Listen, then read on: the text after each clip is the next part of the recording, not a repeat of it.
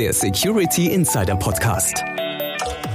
Der Podcast für Security-Profis mit Infos, News und Meinungen rund um IT-Sicherheit. Und hier sind Peter Schmitz und Dirks Rocke. Hallo und herzlich willkommen zur aktuellen Ausgabe des Security Insider Podcast. Am Mikrofon wieder Dirks Rocke und mit mir im Studio ist Peter Schmitz, Chefredakteur bei securityinsider.de. Hallo Peter. Hallo Dirk, Servus. Grüß dich. Ähm, ja, und lass uns heute mal ein bisschen salopp einsteigen mit einer Frage an dich. Ähm, was würdest du denn mit einer Million US-Dollar machen? Puh. Also einfallen würde mir da schon sicher was, aber ich glaube, das größere Problem ist erstmal an die Million zu kommen, oder? Ja, genau so ist es. Äh, aber dafür gibt es jetzt eine legale Möglichkeit und zwar von Apple. Die legen ja sehr viel Wert auf ja, Datenschutz und Datensicherheit als Verkaufsargument und haben jetzt dementsprechend ihr Bug-Bounty-Programm aufgerüstet. Und zwar geht es darum, dass man halt die Zero-Day-Exploits normalerweise auf den Schwarzmarkt kaufen kann und da wird halt entsprechend viel dafür bezahlt. Und da ist jetzt Apple mitgegangen und hat halt die Summe auf maximal eine Million Dollar erhöht, die man dafür kriegen kann. Vorgestellt wurde das Ganze jetzt auf der Black Hat USA Anfang des Monats. Mhm. Ja. Und ähm, da gab es ja noch einiges mehr zu sehen an sicherheitsrelevanten Daten und Lücken, oder? Ja, das, das stimmt. Ähm, da haben wir, ja, wie immer eigentlich für meinen Geschmack zu viele.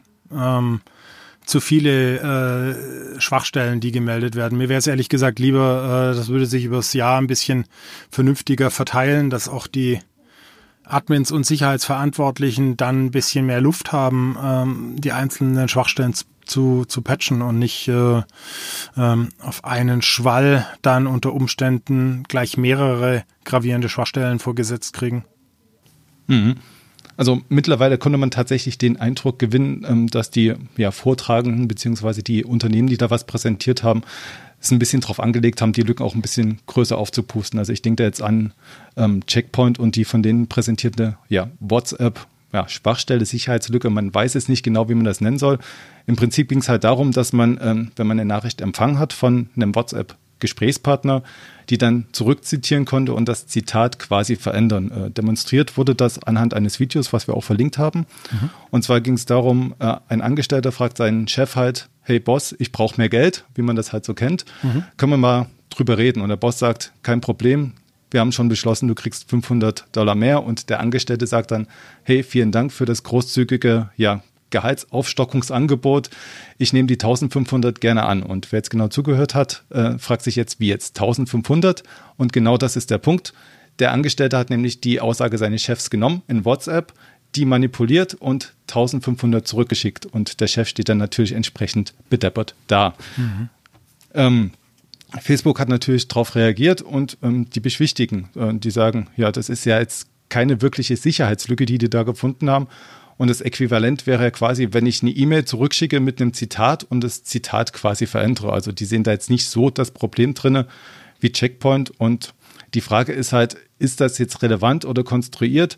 Und einen Hinweis hat er da schon der Jeff Moss geliefert. Ähm, das ist der Gründer von der Black Hat. Und in seiner Keynote hat er es halt auch drauf angelegt zu glänzen. Ist er so, ist dann halt aufgetreten mit glänzenden Schuhen und hat sich erstmal drüber ausgelassen, wie man denn mit einer breiten Öffentlichkeit am besten kommuniziert. Also das können jetzt quasi ja, Vorgesetzte sein, wenn man jetzt Sicherheitsexperte ist oder halt bei so einer Konferenz, die ist ja auch prädestiniert, einer größeren Öffentlichkeit irgendwas darzubieten, die sich normalerweise gar nicht dafür interessiert. Und da kommen dann halt solche Sachen raus, die vielleicht nicht ganz so relevant sind. Mhm. Ja, vor allem, also bei mir kommt das ja quasi täglich vor, dass ich äh, meine Gehaltsverhandlungen per WhatsApp führe. Ne? Stimmt, das Beispiel mag jetzt etwas konstruiert sein. Aber ähm, weil du jetzt gemeint hast, naja, also das war jetzt vielleicht so ein bisschen eine diskutable Schwachstelle. Ähm, es ist ja doch auch eine naja, doch deutlich schwerere Schwachstelle ähm, auf der Black Hat vorgestellt worden, ähm, nämlich von Bitdefender. Ähm, die haben mal wieder leider Gottes eine, äh, eine Sicherheitslücke in Intel-CPUs entdeckt. Das, mhm. Diesmal nennt sie sich äh, Swap-GS Attack. Ähm, das äh, Swap-GS ist eine, eine CPU-Funktion von, ähm, von Intel, modernen Intel-Prozessoren. Und zwar seit der Prozessorgeneration Ivy Bridge äh, von ungefähr 2012 ähm, ist äh, diese Funktion drin und ähm, ist auch wieder so eine äh, Speculative ähm, Execution äh, äh, Funktion, quasi vergleichbar mit dem Spectre und Meltdown äh, und Zombie Load äh, Schwachstellen, die in den vergangenen Monaten entdeckt worden sind. Und äh, ja, ist auch wieder eine, eine äh, sehr problematische Schwachstelle, weil quasi alle Schutzmechanismen, die man bisher ähm, mit, für Spectre und Meltdown zum Beispiel äh, eingeführt hat, äh, bei der äh, Sicherheitslücke wieder gar nichts helfen. Das ist ähm, äh, da also tatsächlich ein Problem. Die Bitdefender-Forscher haben zwar mit den, äh, mit den entsprechenden Firmen, also sprich mit Intel und vor allem mit Microsoft, ähm, schon relativ lange zusammengearbeitet, um Sicherheitspatches für die äh, entsprechenden betroffenen Systeme bereitzustellen. Aber nichtsdestotrotz, die müssen natürlich auch erstmal installiert werden. Tatsächlich betroffen sind davon übrigens, äh, wie gesagt, alle neueren 64-Bit-Prozessoren von Intel. Ähm, AMD-Prozessoren sind, so wie es derzeit aussieht, nicht betroffen. Und ähm, auch alle anderen Arten von ähm, CPU-Architekturen sind, äh, sind nicht betroffen. Also von daher hat da wirklich Intel den, den schwarzen Peter in dem Fall. Und äh, was Betriebssysteme betrifft, ist es ähm, so, dass da wirklich wieder durch die Bank äh, Windows ähm, äh, betroffen ist. Äh, bei Linux ist zwar auch äh, ein Angriff möglich, aber ähm, der ist, sagen wir mal, eher theoretischer Natur. Von daher ist es ähm, da wirklich tatsächlich im Moment nahezu ausschließlich Windows, das gepatcht werden muss. Patches dafür gibt's bereits.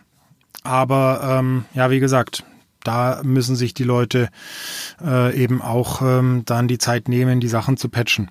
Man muss es auch da ganz klar sagen, das ist jetzt nichts, was ich äh, als, als Angriff ähm, sagen wir mal, im großen Stil automatisieren kann. Das ist was, was ich schon sehr gezielt einsetzen muss, um ähm, an Daten äh, eines Unternehmens zu kommen. Macht die Sicherheitslücke aber nicht äh, weniger dramatisch, denn wenn ein Unternehmen wertvoll genügende Informationen hat, dann äh, kann es halt auch wirklich äh, äh, lohnenswert sein, so eine etwas diffizilere Schwachstelle auszunutzen. Okay, da muss man an dieser Stelle vielleicht die Kritiker der Konferenz doch ein bisschen ausbremsen und sagen, es wurde nicht nur heiße Luft präsentiert, sondern tatsächlich auch relevante Sicherheitsbugs, die ja im Einzelfall bei gezielten Angriffen halt wirklich verheerende Wirkungen haben könnten. Genau so ist es, ja. Nichtsdestotrotz gibt es ja solche Sicherheitslücken nicht nur auf so einer Konferenz zu sehen und die müssen halt ein bisschen ja scheinen, um die ja tagtäglichen Sicherheitslücken und Bugs, die man ja so erfährt, beziehungsweise die sich so bei uns anlaufen, ja ein bisschen zu überstrahlen. Und mhm. von diesen tagtäglichen Bugs und Sicherheitslücken gab es ja auch schon wieder einiges, wo man dann vielleicht ein bisschen die Hände über den Kopf zusammenschlagen müsste. Ja, ja, also da fällt mir auf Anhieb wirklich ähm, das, das Thema Mastercard Bonusprogramm ein. Ähm, das war wieder so ein wirklicher Klassiker. Ähm, da ist im Internet eine Tabelle aufgetaucht oder eine Tabellendatei aufgetaucht ähm, mit, ähm, mit Nutzerdaten ähm, vom äh, Mastercard Bonusprogramm Priceless Specials. Das ist ein Bonusprogramm, wo man Treuepunkte sammeln kann für Zahlungen, die man mit seiner Mastercard tätigt. Und ähm, ja, offensichtlich war da wieder irgendein Server nicht entsprechend gesichert, so dass irgendwelche Hacker an ähm, an die Daten gekommen sind. Und das war halt eine Tabelle, da standen Namen, E-Mail-Adressen, teilweise Anschrift und Telefonnummern äh, von den Teilnehmern in dem, äh, in dem Bonusprogramm drin. Und da standen sogar, ich glaube, die ersten zwei und die letzten vier Zahlen der, der Mastercard-Kartennummer. Das ist für sich genommen schon alles eigentlich nicht schön, wenn solche Informationen, also sprich die Tatsache, dass ich Mastercard-Kunde bin, dass ich äh, äh, wie meine Namen, mein Name, meine Adresse, meine Telefonnummer und E-Mail-Adresse ähm, quasi zusammen in der Öffentlichkeit stehen. Aber wenn man sich dann überlegt, was man daraus wieder für äh, nahezu perfekte Phishing-E-Mails generieren könnte, wenn ich sogar auch noch meine letzten vier Ziffern ähm, der, der Kreditkartennummer korrekt da drin ähm, äh, angeben könnte. Also da, da mag ich gar nicht mehr ausmalen, wie viele Leute da in der Lage sind äh, äh, zu erkennen, dass sie gerade eine Phishing-E-Mail erhalten haben, wo versucht wird, ihre Kreditkartendaten äh, komplett zum, abzufischen zum Beispiel. Mhm. Das ist echt, wenn man sich das dann nochmal vergegenwärtigt vor eigenen Augen, was man mit diesen Daten, die da halt auftauchen, anstellen kann, das ist, ja, also da bleiben mir jetzt tatsächlich am Mikrofon die Worte weg. Das ist zwar nicht gut für einen Podcast, aber mir bleiben tatsächlich die Worte weg. Und die Sache ist ja auch noch die, ähm, dass es jeden Monat passiert. Also, dass irgendwelche Datenbanken oder Tabellen, wie du jetzt sagtest, auftauchen. Und da haben wir jetzt auch wieder die Forscher von VPN Mentor. Die hatten wir erst letzten Monat, als sie halt eine Datenbank ähm, ja, entdeckt hatten von einem Smart Home Anbieter, wo man halt die Türschlösser äh, öffnen konnte, haben sie jetzt wieder eine Sicherheitslücke entdeckt. Und zwar äh, ging es da um eine Datenbank der koreanischen Sicherheitsfirma Suprema. Äh, hast du von denen schon mal gehört? Äh, nee, muss ehrlich sein. Also bis zu dem Moment, wo ich äh, den Artikel entsprechend verarbeitet habe, ähm, äh, habe ich noch nicht von ihnen gehört. Nee. Genau, äh, ich auch nicht. Allerdings sind die wohl Marktführer in Europa bei biometrischen Zutrittskontrollsystemen und werden auch von Verteidigungsunternehmen und Banken genutzt. Ja, das ist ja, ja schon mal super, ne, dass man bei denen einbrechen kann. Mhm. Ähm, das ist aber immer noch nicht der ganze Trick bei der Sache, sondern der Trick war, dass die in der Datenbank biometrische Daten gefunden haben, also unverschlüsselte biometrische Daten. Und also du meinst den, den Hash von einem Fingerabdruck oder sowas, oder? Ich meine den Fingerabdruck ohne Hash, also die Gesichtsscans bzw. Fingerabdrücke, so wie sie roh aus dem Scanner rauskommen, ohne Hash. Also Nicht dass die quasi doch im Ernst. Und wenn man das jetzt weiterdenkt, dann braucht man quasi keine Phishing-E-Mail, sondern hat jetzt quasi einen Menschen für sein ganzes Leben lang, ja, mehr oder weniger verbrannt. Also wenn der jemals wieder irgendwo rein will, hat man seine Gesichts Gesichtsdaten beziehungsweise seine Fingerdaten. Ja. Und das ist wirklich noch eine andere Hausnummer als das, was man halt so tagtäglich erlebt, wo man dann halt sagt, ja, wechseln sie halt ihre Daten, ihre Passwörter und so weiter. Bei Gesichts-OP ist jetzt nichts, was man jetzt von einem Tag auf den anderen machen würde. Ja, das ist richtig. Ja, vor allem, äh, da sind wir dann wirklich auch schon im Bereich von, ähm, sagen wir mal, fälschbaren äh, biometrischen Pässen und Ähnlichem. Ne? In der Tat, in der Tat. Man, man mag sich gar nicht auswahlen, was da an Terrorgefahr oder sonst welchen Möglichkeiten passieren könnte. Also jetzt mal rein die finanziellen Schäden, die man damit anrichten könnte, schlimm genug. Aber wie gesagt, ich sagte es ja schon, mir bleiben die Worte weg. Ja. Und ja, und das Übliche halt, man könnte ja quasi auch in ja, Unternehmensnetze eindringen, wenn die dementsprechend gesichert sind. Ja, wobei ich glaube, da brauchst du dir nicht so große Sorgen machen. Ähm, ich könnte mir jetzt nicht vorstellen, dass ähm, Unternehmensnetze ausschließlich durch, einen biometrischen, äh, durch biometrische Daten geschützt werden. Ähm, ich denke, dass die biometrischen Daten in so einem Fall höchstens ein zusätzlicher Faktor sind, aber wäre schon schlimm genug. Aber auf der anderen Seite, äh, du brauchst da auch gar nicht so weit denken. Also das Eindringen in, in Netze ist ähm, viel simpler, als man äh, das manchmal meinen möchte. Ähm, es reicht zum Beispiel, wenn du als Unternehmen ähm, deine, deine Telefonanlage mit Voice-over-IP-Telefonen betreibst.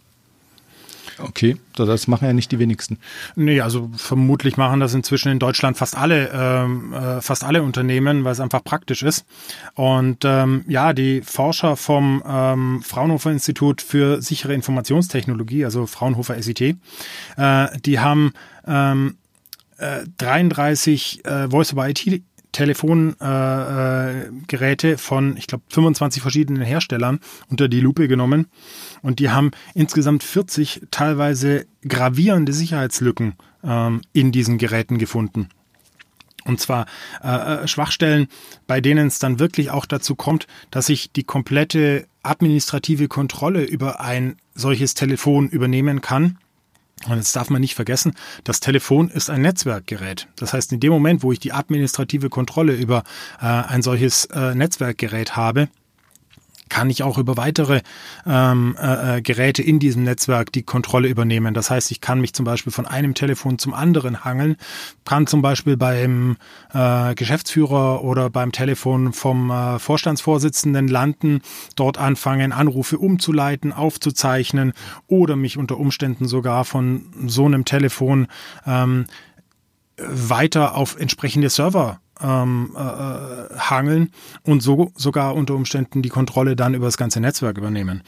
Also das ist wirklich, ähm, ja, wie hast du vorhin so schön gesagt, mir bleibt die, bleiben die Worte weg. Also möchte man nicht glauben. Ähm, wie sieht es denn aus? Ähm, wurde das Problem jetzt schon gelindert? Gibt es da Patches? Gibt es da Telefone, die sicher sind, mehr oder weniger? Kann man da was empfehlen den Leuten? Also die, äh, auch da war es wieder so, dass die Forscher mit den äh, Herstellern äh, eng zusammengearbeitet haben, bevor die Sicherheitslücken veröffentlicht wurden. Ähm, die Sicherheitslücken sind geschlossen. Ja, heißt nur, die, äh, die Kunden dieser Telefone müssen dran denken, entsprechend Firmware-Updates ihrer Telefone zu machen, ähm, damit auch die entsprechenden Sicherheitspatches in die Telefone eingespielt werden. Fällt auch wieder in die Kategorie, macht man jeden Tag, denkt man immer dran. Ähm, also ja, es ist halt wie es ist. Ähm, Patchen ist inzwischen ein Vollzeitjob, glaube ich, für manche Admins. Ähm, und äh, auch in dem Fall ja, man kann diese Sicherheitslücken umgehen, wenn's, ähm, wenn man entsprechend patcht. Man muss halt nur daran denken. Mhm. Und man weiß halt nicht, was da noch in den Geräten lauert. Weil, apropos Patches, weißt du, was letzten Monat gepatcht wird äh, von Microsoft bei Windows? Kannst du dich noch erinnern an die RDP-Lücken? Ja, dunkel, dunkel. Ähm, also wenn man die gepatcht hat, ähm, ist man jetzt nicht wirklich auf der sicheren Seite. Es gibt nämlich eine neue und Ach, nee. die wurde dann doch treffenderweise auch Deja Blue genannt, also wie ja, Déjà, Déjà Vu. Ja. Passenderweise. Und ähm, ja, also wie gesagt, was soll man sagen? Man kann halt wieder auf Windows-Systeme zugreifen. Jetzt auch die aktuellen Windows 10-Systeme sind angreifbar über dieses Remote Desktop-Protokoll. Und wenn die Systeme im Internet auftauchen, ja, dann hat man quasi schon ein halbes Tor offen. Mhm. Und ähm, Microsoft hat es jetzt gepatcht zum Patch Day. Allerdings, ähm, wie gesagt, wenn jeden Monat ein RDP-Patch rauskommt, ähm, kann man dann auch schon langsam vom Glauben abfallen. Und das Ganze begünstigt noch eine Studie, die jetzt Sophos rausgebracht hat. Und die haben sich ähm, ja umfassend dem Thema RDP gewidmet und äh, festgestellt, dass sich die Angriffe auf ja, Firmensysteme und Computer mittlerweile arg auf dieses Protokoll konzentrieren. Ja, ist ja auch klar, weil es einfach ist. Also, genau. Das, äh ähm, die haben halt verschiedene Angriffsmuster jetzt rausgefunden. Äh, wir haben sie beschrieben. Äh, laut denen sind drei Millionen Geräte wohl angreifbar und herausgefunden haben sie das mit Honeypots, die sie da verstellt haben. Also wie gesagt, man muss jetzt gar nicht übers Voice-Telefon gehen. Mhm. Es reicht eigentlich auch ein Windows-System, ein mhm. unsicheres. Das stimmt. Da übrigens ähm, zum Thema drei Millionen Geräte, ich habe ähm, äh, äh, mir das auch mal genauer angeschaut gehabt. Also äh, allein eine schnelle Suche äh, innerhalb von Deutschland äh, hat, glaube ich, irgendwas um die 160 bis 180.000 ähm, äh, Geräte oder Rechner ähm, erbracht, die äh, mit dem klassischen RDP-Port im Internet zu finden sind. Das heißt also tatsächlich 160 bis 180.000 Rechner. Gehen wir mal davon aus, dass ein großer Teil davon äh, Workstations ist, dann ist immer noch eine signifikante Prozentzahl äh, dieser 180.000 Geräte sind dann tatsächlich Server, ähm, die direkt mit einem ja, bekanntermaßen verwundbaren ähm, Protokoll im Internet zu sehen sind. Das ist also wirklich etwas, wo man eigentlich nur den Rat geben kann, ähm, macht sowas nicht. Wenn ihr RDP einsetzen wollt, RDP ist, ist ein prima Protokoll äh, für Remote Access, gar keine Frage. Kann man intern im Netz hervorragend verwenden, ähm, kann man auch von extern verwenden, aber dann bitte, bitte nur über einen VPN-Tunnel. Nicht einfach offen ähm, übers Internet ohne einen verschlüsselten Tunnel. Mhm. Das ist, das ist ein Tipp von dir jetzt und ein anderer Tipp von den Sicherheitsvorteilen wäre halt noch der, den Einsatz trotzdem weitestmöglich halt zu reduzieren und wenn man es halt einsetzt, nicht nur den VPN-Tunnel zu nehmen, beziehungsweise ähm, dann auch sichere Passwörter zu verwenden, also nicht irgendwelche trivialen Kombinationen. Ja, wobei man da sagen muss, also der, das Passwort bringt ja teilweise gar nichts mehr, weil wenn ich eine Sicherheitslücke im RDP-Protokoll habe, dann äh, marschiere ich ja quasi am Passwort vorbei. In der Tat. Ja. Das ist dann das nächste Problem, was ich jetzt schon wieder ausgeblendet habe. Ja. Vor lauter Hiobsbotschaften, man verdrängt alles Mögliche. Ja. Und genau das sollte man bei Patches und Protokollen und offenen Pods wahrscheinlich nicht tun, sondern sich immer wieder vergegenwärtigen, wie man seine Systeme sichern und schützen kann. Und dafür gibt es auch einige Botmittel, bei, sogar bei Windows.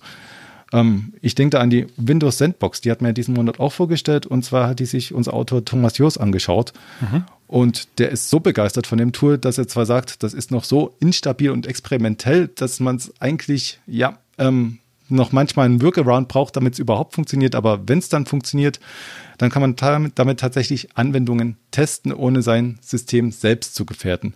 Und wie das funktioniert, das hat er bei uns gezeigt. Er hat einen Artikel drüber geschrieben, hat eine Bildergalerie gemacht und sogar ein Video drüber gedreht. Und das kann man nur empfehlen, das kann sich jeder anschauen. Ja, also ich muss also wirklich sagen, ich bin von der von der Windows Sandbox auch selber wirklich begeistert. Ich habe einen Rechner, bei dem funktioniert sie nicht. Ich habe einen Rechner, bei dem funktioniert sie. Ähm, also von daher, Microsoft muss da noch ein bisschen nacharbeiten, aber ähm, das ist echt eine tolle Sache, wirklich um äh, unbekannte Anwendungen ähm, zu testen und ähm, ja, auf dem Weg wirklich zu mehr Systemsicherheit äh, zu kommen. Hm. Und wie gesagt, es gibt ja auch ein paar Workarounds, die wir vorgestellt haben, falls es nicht auf jeden Rechner funktioniert. Da gibt es dann schon noch so ein paar Stellschrauben, die man drehen kann, dass es dann vielleicht doch klappt. Ja, genau. Aber weil du übrigens gerade äh, von, von, von dem Videotipp hier ähm, berichtet hast, äh, da fällt mir noch ein anderer ein. Wir haben äh, auch vom Thomas Joos äh, einen ganz spannenden Videotipp äh, gehabt äh, zum Thema ähm, Windows in äh, DNS in Windows-Netzwerken absichern. Und ähm, da ist ja jetzt so, DNS ist bei einem Windows-Server mit Active Directory unheimlich schnell eingerichtet. Ist ja auch essentiell für jedes, äh, für jedes Aber die nötigen Sicherheitsaspekte, äh, die man braucht, um DNS nicht zum nächsten Scheunentor werden zu lassen, das angreifbar ist, ähm, die muss man eben auch beachten. Und da haben wir äh, äh, gezeigt, ähm, worauf man achten muss, wie man ähm, äh, DNS-Server unter Windows ähm, sicherer macht. Und äh, ich will gar nicht auf den, auf den ganzen äh, Tipp eingehen. Das ist, wie gesagt, ein ganz spannender Artikel, den ich echt nur empfehlen kann, auch mit einem sehr informativen äh, Video. Aber äh, vielleicht eine Sache, auf die ich äh, kurz eingehen möchte, ist, dass äh, der Windows-Server tatsächlich den Admin bei der Hand nehmen kann. Es gibt einen äh, sogenannten Best Practice Analyzer äh, für äh, DNS. Den findet man im Server Manager von Windows und ähm, hat dort eine ebene Funktion Best Practices Analyzer, der dann ähm, die einzelnen DNS-Server in seinem Netz, also im Netzwerk überprüft und dann eben anzeigt, ähm, ob es Probleme gibt ähm, und äh, was für Konsequenzen bestimmte Einstellungen eben äh, in den DNS-Servern haben. Und äh, das ist also wirklich eine klasse Hilfestellung für einen Admin, der jetzt nicht hundertprozentig fit zum Beispiel in, äh, in der Konfiguration von DNS-Servern ist, um einfach mal auf die Schnelle zu sehen, hm, was, was muss ich denn tun? Und äh, die zweite Sache, auf die ich äh, ganz kurz eingehen möchte, weil wir da auch äh, auf Security Insider immer wieder ähm, darüber berichten, ist das Thema äh, DNS-Zonen digital signieren, also das sogenannte DNS-Sec. Ähm, das äh, schützt die DNS-Server vor Spoofing und vor Manipulationen der Namensauflösung. Das heißt, ich kann verhindern, dass zum Beispiel bei der Eingabe von Microsoft.de ähm, auf einmal irgendeine ähm, irgendeine Malware-Seite auftaucht, ähm, die versucht mir meine Zugangsdaten zum Beispiel äh, abzufischen oder wie gesagt, wenn wir jetzt nicht äh, Microsoft nehmen, sondern zum Beispiel Amazon. Das wäre ja so eine mhm. klassische Sache, ähm, dass ich einfach dann ähm, im Hintergrund die Namensauflösung auf eine, ähm, auf eine Phishing-Seite umleite. Ich sehe davon nichts. Ich sehe in meinem Browser als, ähm, als Mitarbeiter im, im Unternehmen nur Amazon.de in der, in der Browserzeile und im Hintergrund bin ich aber auf einer Phishing-Seite gelandet, die äh, mir meine Zugangsdaten zu Amazon zum Beispiel äh, abfischt. Und äh, so etwas kann man eben äh, durch den Einsatz von DNSSEC verhindern. Das heißt, auch das ist was, ähm, kann ich wirklich nur empfehlen, sollte äh, jeder Admin, der ähm, Server und DNS-Server administriert, sich genau anschauen. Jetzt sind wir aber doch noch ziemlich technisch geworden. Äh, ja, sorry, ähm, ist, ist leider so, denn unsere, ähm, unsere Ratgeber sind echt ähm, immer relativ, relativ äh, technisch, aber äh, genau das ist das, was ähm, unsere Leser, unsere Zuhörer hier äh, eben auch haben wollen. Fällt wobei mir, eine, ja? wobei eine Ausnahme haben wir in diesem Monat gemacht und zwar ging es um den ersten Tag als CISO, also den Chief Information Security Officer. Mhm. Den haben wir weniger technisch gemacht, äh, sondern ein bisschen, ja, softer, Soft Skills. Und genau das ist auch der Punkt, bei dem es drauf ankommt. Ähm, weil ausgehend von der Tatsache, dass man sich schneller in der Rolle wiederfinden kann, als einem lieb ist, aufgrund von steigenden Security- bzw. Compliance-Druck in Unternehmen, die dann halt irgendeinen CISO benennen müssen und das möglichst schnell, ist dann derjenige, der ausgewählt wurde, natürlich erstmal geehrt, aber dann auch in der schwierigen Position, sich mit seiner neuen Rolle anzufreunden. Und da sollte man sich halt auch diplomatisch bewegen. Und ähm, wie das genau funktioniert, beziehungsweise welche Fettnäpfchen es da gibt, in die man treten kann, das hat unser Autor Oliver Schoncheck beschrieben. Äh, und er wird dann doch noch ein bisschen technisch. Also wenn jemand Informatik studiert hat, dann kennt er vielleicht das EVA-System, Eingabe, Verarbeitung, Ausgabe und genauso sollte dann auch der CISO agieren. Also erstmal ja Daten sammeln, erstmal drüber nachdenken und dann vielleicht was sagen, anstatt gleich mit seinen Ideen rauszupoltern. Ähm, mögliche ja, Herangehensweisen dafür ist natürlich, den Leuten zuzuhören. Das kann man mit Meetings machen, die man dann halt strategisch angeht, und äh, quasi alle Leute im Unternehmen mit einbezieht und auch Informationsquellen ab, anzapft. Also das könnten quasi sein ein Verzeichnis von Verarbeitungstätigkeiten, aber man kann natürlich auch direkt mit den ganzen Beauftragten reden, also den Beauftragten für Qualitätsmanagement oder den für Datenschutz. Ja, ähm, da, du hast einen relativ guten, äh, äh, guten Punkt angesprochen, äh, mit dem ähm, alle, alle Mitarbeiter im Unternehmen äh, zusammenzubringen. Da habe ich auch noch einen, äh, einen Ratgeber, äh, der, der es wirklich wert ist, äh, dass wir kurz drüber reden. Ähm, und zwar haben wir in diesem Monat ein, ähm, ein ganz spannendes E-Book vorgestellt rund um das Thema äh, DevSecOps im Mittelstand. Jetzt äh, DevSecOps äh, kann vielleicht nicht jeder äh, was damit anfangen. Ähm, bei äh, DevSecOps ist quasi Sicherheit im DevOps in DevOps-Umgebung. Was ist jetzt DevOps? DevOps ist ähm, quasi die äh, Verbindung äh, von Development und Operations, also sprich von Entwicklung, Softwareentwicklung und Softwarebetrieb in Unternehmen in dynamischen, agilen Prozessen. das führt dazu, dass man einfach äh, schneller, produktivere ähm, Ergebnisse bei der Softwareentwicklung erzielen kann. Und ähm, weil man festgestellt hat, dass ähm, diese Prozesse zwar im Prinzip ganz toll sind, aber dass äh, diese Prozesse oft dazu tendieren, den Sicherheitsaspekt komplett aus dem Auge zu verlieren, ähm, hat man dann eben den, den Aspekt der, äh, des DevSecOps ähm, quasi erdacht. Und äh, gerade der Mittelstand kann da äh, sehr gut davon profitieren, wenn, äh, wenn er eben nicht nur ähm, den, das äh, normale DevOps umsetzt, sondern dann auch noch die, die Sicherheit beim Patching und beim, bei der Entwicklung sicherer Anwendungen beachtet. Mhm. Ähm, das ist, wie gesagt, wir haben ein spannendes E-Book dazu veröffentlicht. Und ähm, das äh, äh, lohnt sich auf jeden Fall, dass man sich das äh, mal anschaut, wenn man in seinem Unternehmen plant, äh, DevOps-Prozesse einzusetzen oder die eben äh, schon einsetzt.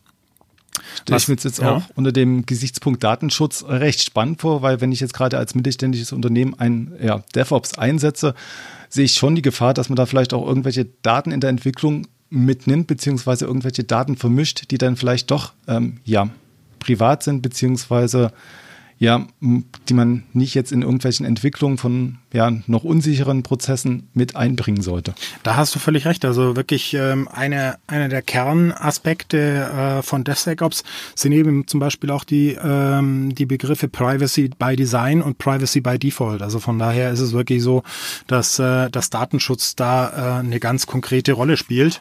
Ähm, Apropos Datenschutz, hast du eigentlich gewusst, dass äh, immer noch ungefähr 30 Prozent aller äh, europäischen Unternehmen die Datenschutzgrundverordnung äh, immer noch nicht umgesetzt haben? Gewusst habe ich es nicht, aber befürchtet.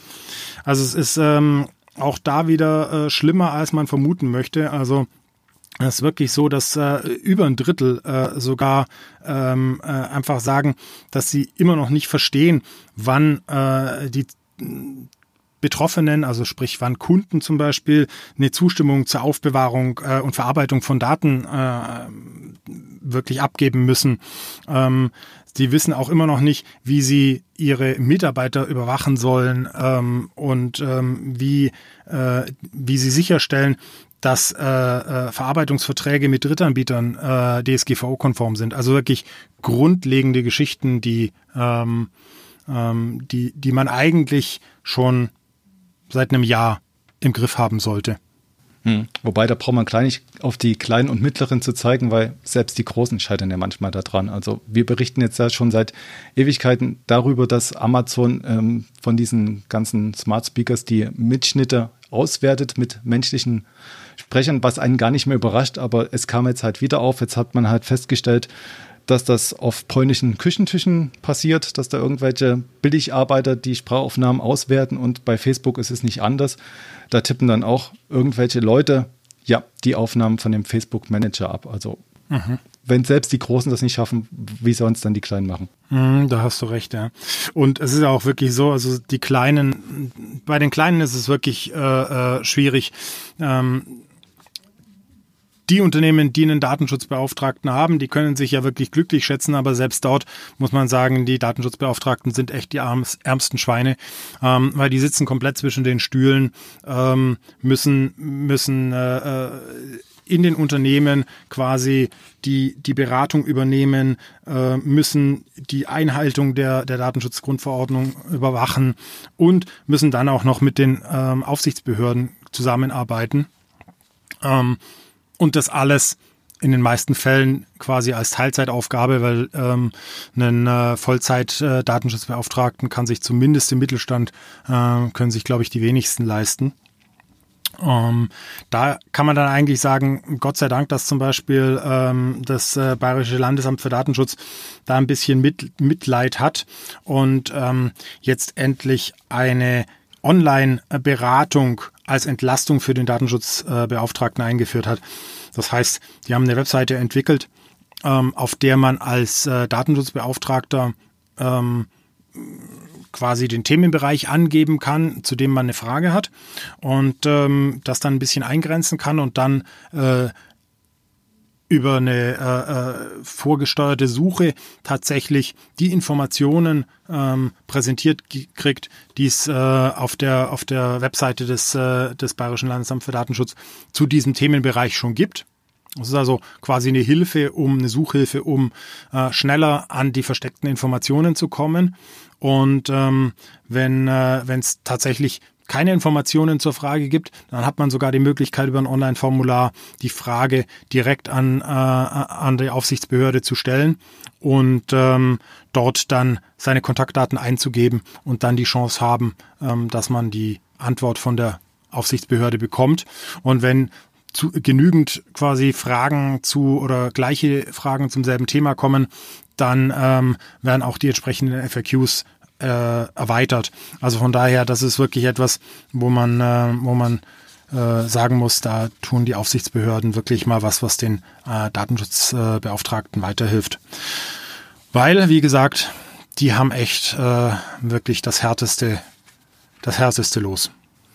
Wenigstens ein bisschen Linderung für die Datenschutzgeplagten.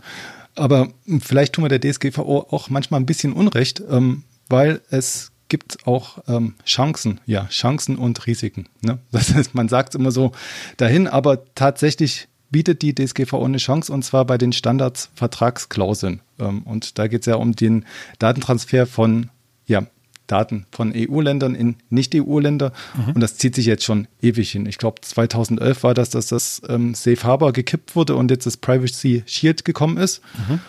Und das steht jetzt auch schon wieder auf der Kippe. Also das europäische, der Europäische Gerichtshof beschäftigt sich aktuell ähm, mit der Frage, ob denn die Privacy Shield bzw. die Standardsvertragsklauseln ja, vereinbar sind mit den Datenschutzanforderungen, die man so hat für den Datenaustausch zwischen Unternehmen. Ähm, hat unser Partnerportal ähm, Cloud Computing Insider einen sehr ja, interessanten und aufschlussreichen Artikel geschrieben, und zwar der Dr. Dietmar Müller. Und der beschreibt halt nicht nur den aktuellen Stand ähm, der dann von der Branche teilweise schon als schlechte Gerichtssoap betitelt wird, mhm. sondern auch die möglichen Alternativen, die sich bieten. Und die bieten sich tatsächlich auch in der DSGVO. Und da hat er halt herausgefunden, dass eine Zertifizierung durch behördennahe Einrichtungen die Lösung sein könnte für den Datentransfer. Und da gibt es jetzt auch schon Forschungsprojekte, die sich damit beschäftigen. Äh, genannt wird Auditor. Und die forschen halt gerade an einem Standard für die Datenschutzzertifizierung von Cloud-Diensten. Also da bietet die DSGVO tatsächlich noch eine Art ja, Chance und Lichtblick. Mhm, cool. Na, das ist doch schön.